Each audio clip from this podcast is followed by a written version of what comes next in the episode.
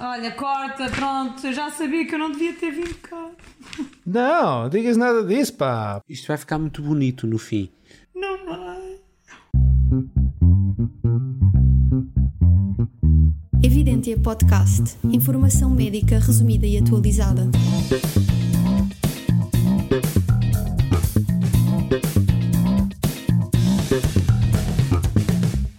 Olá a todos, o meu nome é David Rodrigues, bem-vindo ao podcast Evidência Médica.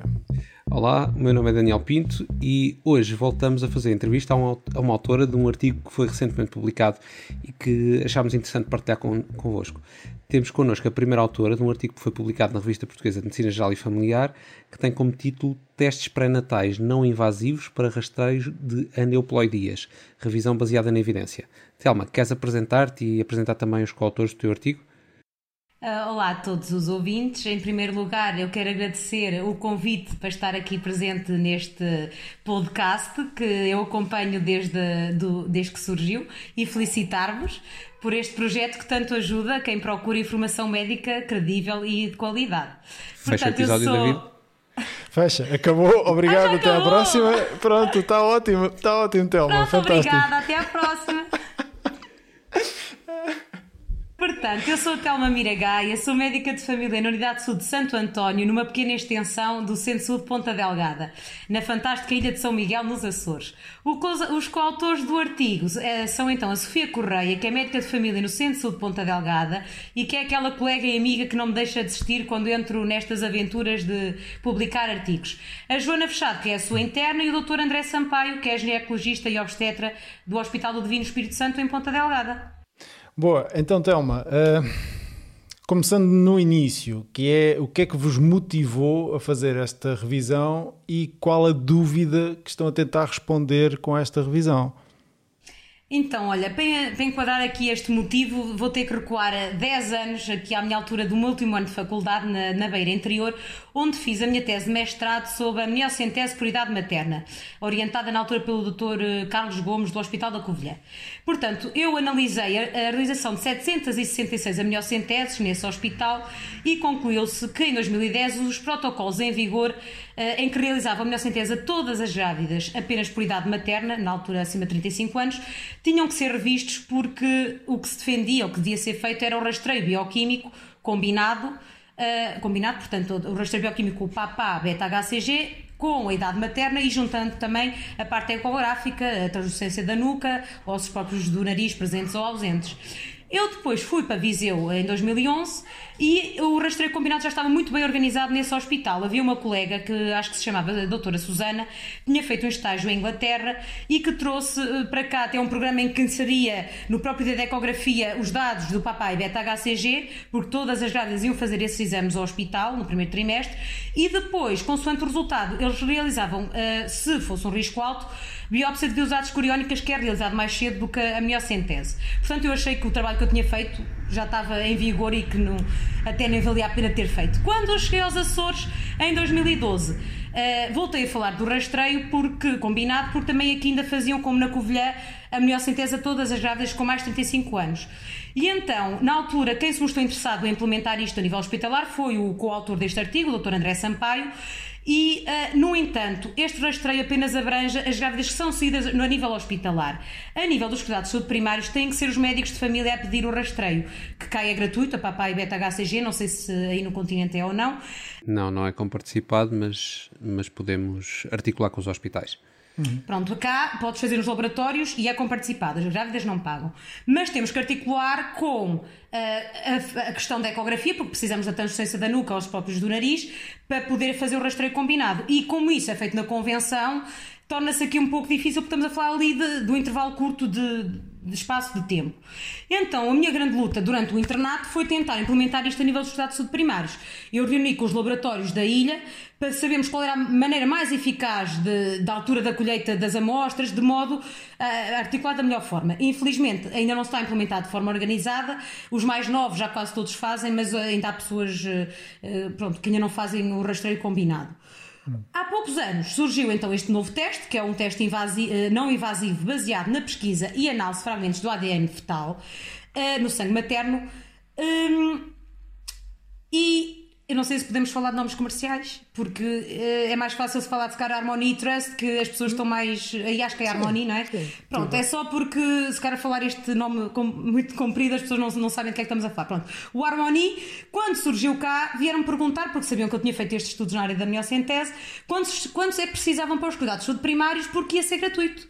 E durante um ano o, o Harmony foi gratuito nos Açores, uh, acessível portanto, a qualquer grávida. E na altura fui fazer uma pesquisa eh, e vi que não havia artigos sobre. Portanto, estamos a falar para aí 2014, 2015, não havia artigos sobre, sobre esse teste. E que custava cerca de 500 euros, não sei agora se ainda está a custar esse valor.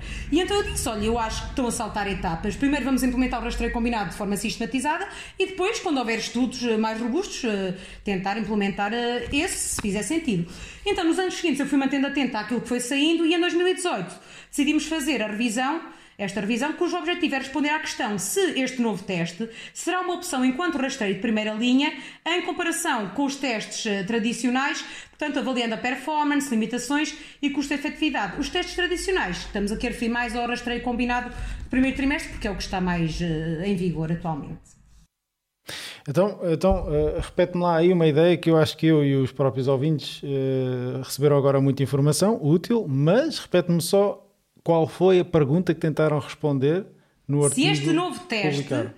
portanto, se este novo teste, que é, estamos a falar do tal harmonia, baseado no ADN fetal, se será uma opção enquanto rastreio de primeira linha, tendo em conta a evidência disponível sobre a performance, portanto, sensibilidade, valor Sim. preditivo positivo, negativo, limitações e custo-efetividade em comparação com os tradicionais, neste caso o rastreio combinado, que é o que está mais em vigor.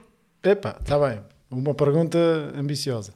Então, basicamente, nós temos então o, o- co- como testes pré-natais não invasivos para rastreio de aneuploidias, como tu estás a dizer, o rastreio, ah, os rastreios ah, combinados, ou eh, existiam também os, os rastreios isolados, não é? A ecografia ou as análises sozinhas, mas isso penso que, que ninguém estará a usar hoje em dia, que podem ser com o primeiro ou o segundo trimestre, ah, e depois temos estes testes de ADN eh, fetal livre em, em circulação no sangue materno, é isso? É isso, exatamente. Eh, o de segundo trimestre normalmente só se faz eh, quando não se pode fazer o, o primeiro. Eh, normalmente Exatamente. quando já não vamos a tempo. Ok, então e de uma forma, de uma forma resumida, como é que vocês procuraram responder a essa pergunta? Portanto, o que é que nós fizemos? Nós fomos fazer uma pesquisa entre janeiro de 2013 a julho de 2018, porque antes disso não há eh, estudos sobre, sobre este teste, porque não, não existia, utilizando as normais regras de uma revisão baseada na evidência, em que a população é então as grávidas, a intervenção, teste pré-natal não invasivo, baseado na pesquisa de e análise da da ADN fetal no sangue materno, em comparação com os testes não invasivos tradicionais, essencialmente o rastreio combinado, e o outcome, a performance, portanto, sensibilidade, falsos positivos, valor preditivo positivo, limitações e custo-efetividade do mesmo. Ou seja, a cuidado diagnóstica, limitações e custo-efetividade. Exatamente.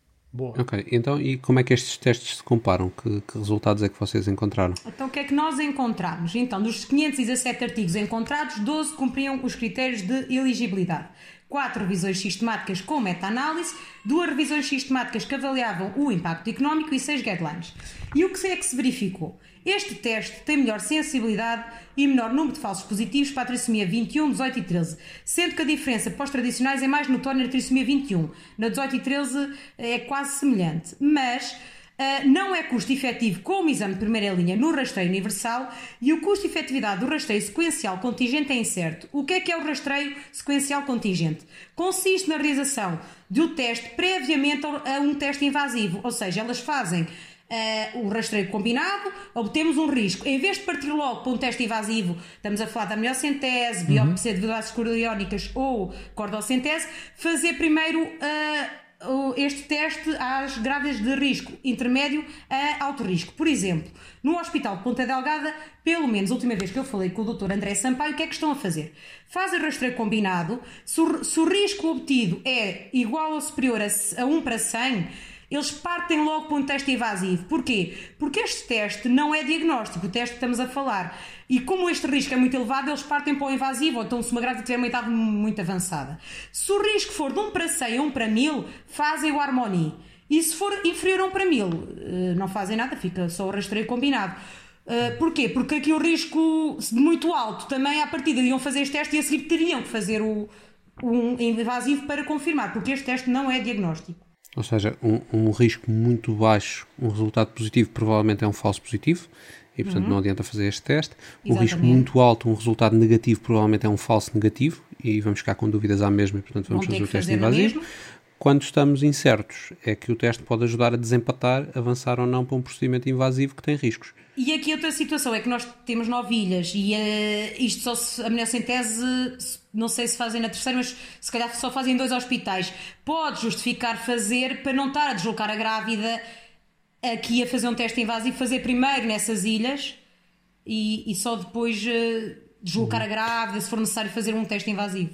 Ok, e Thelma, uh, e conseguiram encontrar dados de como é que este, estes testes uh, se comparam com, com os testes anteriores? Para a, 13, para a 13 e para a 18 são quase iguais, uh, entre os rastreios uh, tradicionais e o outro. Este é superior, ou seja, se não fosse o custo e para populações de alto risco justificava este teste. Agora, quando vais balançar com, com os custos, não compensa e se isto aplica-se é para de alto risco, porque no, nas baixas risco vais ter muitos falsos positivos. Agora, acontece é 1% ou 2%, tu, tu, no teste tradicional já chegas a 97%, porque se tiveres a idade materna, o, o, a papai e beta-HCG, uh, os ossos próprios do nariz e a transferência do núcleo, ainda há, e há mais marcadores que podes adicionar, que normalmente não fazem, mas uh, ducto venoso alterado, uh, regurgitação tricusto, podes chegar a uma taxa de detecção de 97%.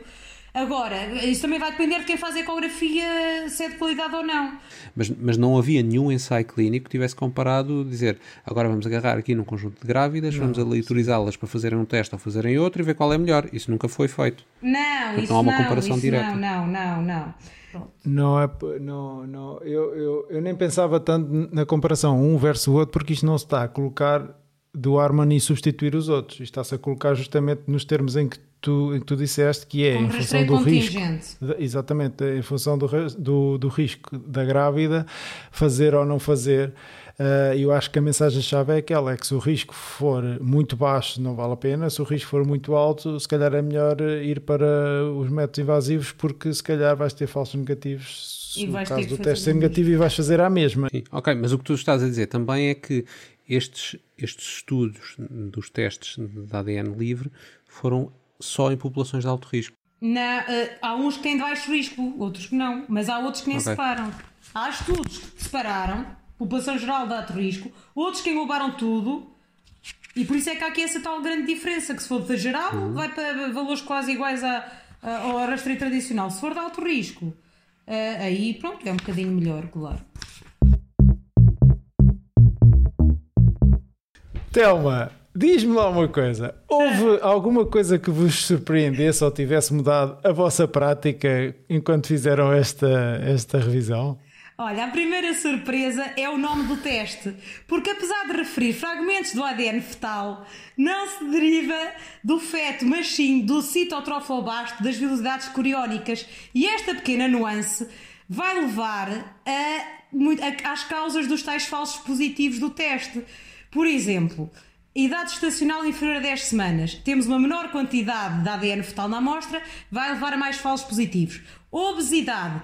Nos casos de obesidade, há menor ADN fetal na amostra, então vai haver falha, por exemplo, de 20% de um peso superior a 114 kg hum. da grávida e 50% de falha se for superior a 157 kg. Estás a falar de ADN fetal mas na realidade não é ADN fetal, não é, é isso que estás fetal. a dizer. Exatamente, é, é da camada de citotroflobasto das velocidades coriónicas. Por isso, um mosaicismo, uma dissomia parental vai levar a falsos positivos, um gêmeo não evolutivo, uma gravidez múltipla, porque não estamos mesmo a falar da, pronto, de parte da ADN fetal, senão seria diagnóstico. Uh, por exemplo, a neoplasia materna pode dar falsos positivos, casos de consanguinidade Ok, pronto, eu acho que este é um esclarecimento uhum. importante porque de facto o marketing é à volta do ADN fetal, como se fosse uma coisa única, exclusiva e própria e repetível do, do feto, quando na realidade não é bem isso que está e a ser. E depois também a parte do marketing, a parte dos nomes que eles dão aos testes, Harmony, Trust, confiança. Eu não, não estou a ver noutra área exames que tenham estes nomes que vai apelar um bocado à parte emocional das grávidas, parece-me, para ter um maior impacto comercial. Eu não estou a ver outro nome de teste assim parecido na medicina.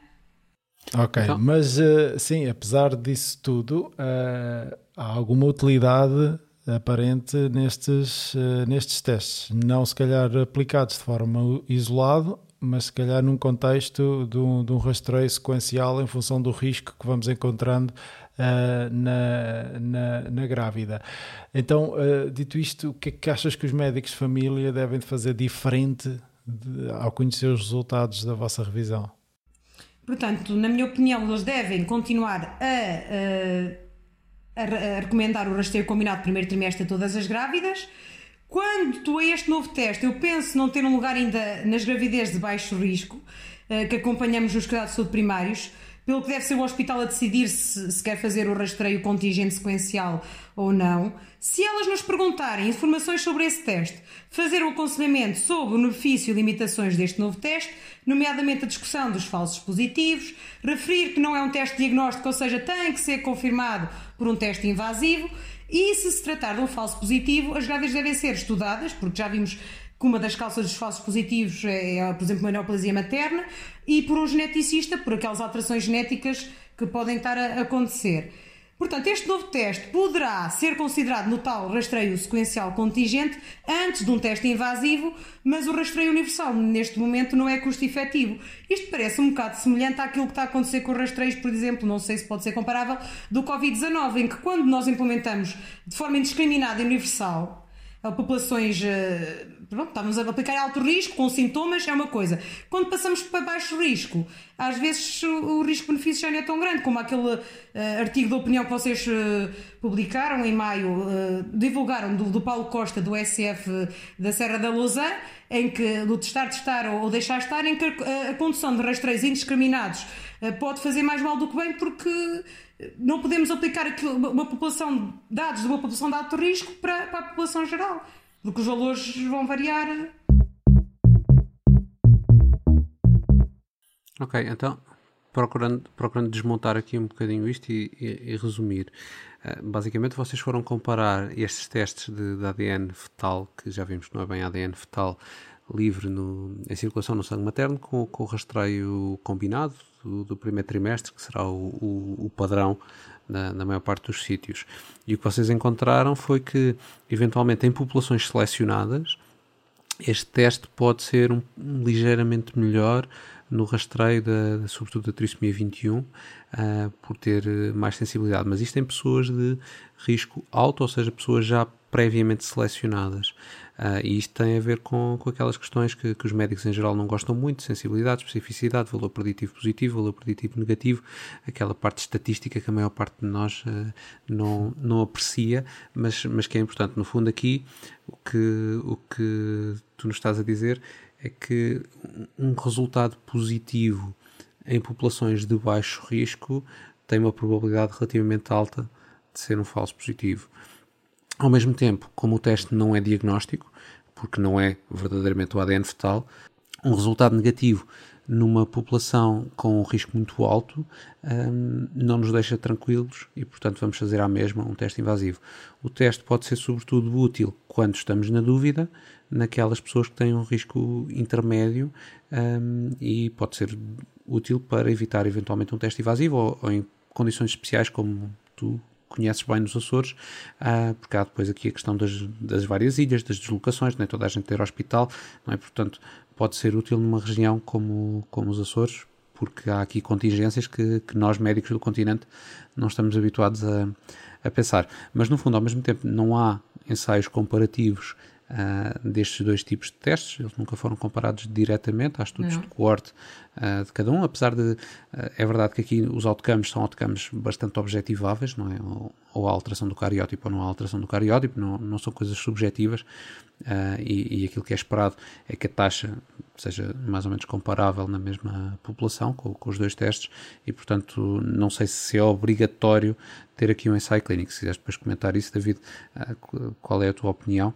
Uh, mas parece-me que, que, provavelmente estudos de coorte em, em, momentos temporais parecidos com mais ou menos as mesmas populações, nós podemos extrapolar daí sem, sem ter que ter um ensaio clínico.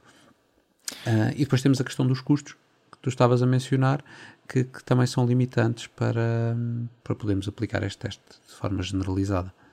E, e, os testes anteriores nunca vão poder se deixar de fazer, a ecografia e, e o rastreio, uhum. porque são usados também para detectar outras coisas que não, este teste não, não detecta, como a pré-eclâmpsia, restrição de crescimento fetal uh, defeitos do tubo neural, portanto nunca se vai passar a deixar de fazer um para fazer o outro, uhum. uh, porque a ecografia e o rastreio vai-se continuar a, a realizar, uh, faz todo sentido que, que, se faça. E sobre isso de não ser diagnóstico, aquilo que mais me surpreendeu ainda foi que inicialmente, como achavam que era diagnóstico por essa tal situação do ADN fetal, houve gravidezes interrompidas por um teste positivo, acho que em Portugal não, mas noutros países está descrito que houve, que afinal eram bebés saudáveis porque achavam que o teste era diagnóstico. E isso acho que é o mais, uh, mais grave no meio disto tudo, porque pronto, houve vidas que, saudáveis que, que, que, pronto, que aconteceu esta situação por acharem que era, um, que era um teste diagnóstico. Da importância de termos evidência sólida nas recomendações que nós, nós fazemos e utilizamos com, com, com as pessoas na, no mundo real. Uh, sim, em relação a ensaio clínico vai ser muito difícil que ele venha a acontecer por um, isto é uma prática que já está bastante, bastante instalada uh, de forma muito geral e iria haver uma, uma contaminação enorme entre, entre os grupos, ou seja, iria ser muito difícil de aplicar uh, e de isolar esta, o efeito desta intervenção, uh, estudos corte com número adequado e bem, e bem desenhados podem de facto dar-nos eh, respostas, um, eh, respostas adequadas a esta, esta dúvida. Muito bem, uh, não sei se temos mais questões para fazer à Telma, ela está super entusiasmada e quer responder a muitas coisas. Não, está... não acho que já está tudo. É convidar-vos a vir aos Açores, conhecer este paraíso maravilhoso. Iremos. E e é só isso. Era muito giro nós fazermos um, um episódio aí nos Açores. Era acho muito que giro. sim, acho que sim. Ia ficar uma coisa menos inspiradora aqui com, com o sim. verde da, e as vacas e, as vacas. Açores.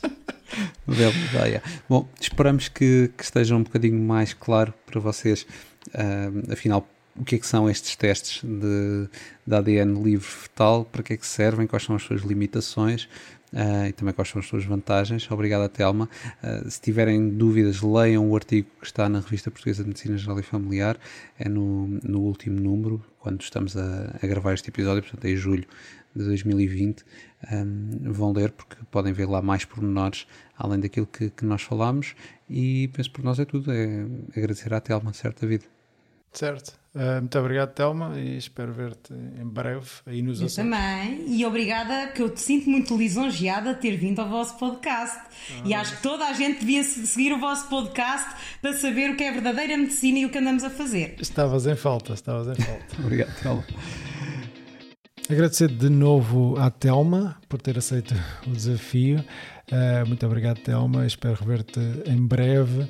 Agradecer igualmente à Uphill. Não deixem de, de visitar uphillhealth.com, onde vão encontrar eh, certamente conteúdos do vosso interesse, eh, artigos, algoritmos, eventos e casos simulados. A Uphill ajuda-nos na execução deste, de, deste podcast. Da minha parte, muito orgulho e alegria. Até breve. Até ao próximo episódio. Obrigada, Deus. Visite evidentiamedica.com para este e outros episódios. Evidência Médica. Avaliação e síntese de literatura médica. Independente.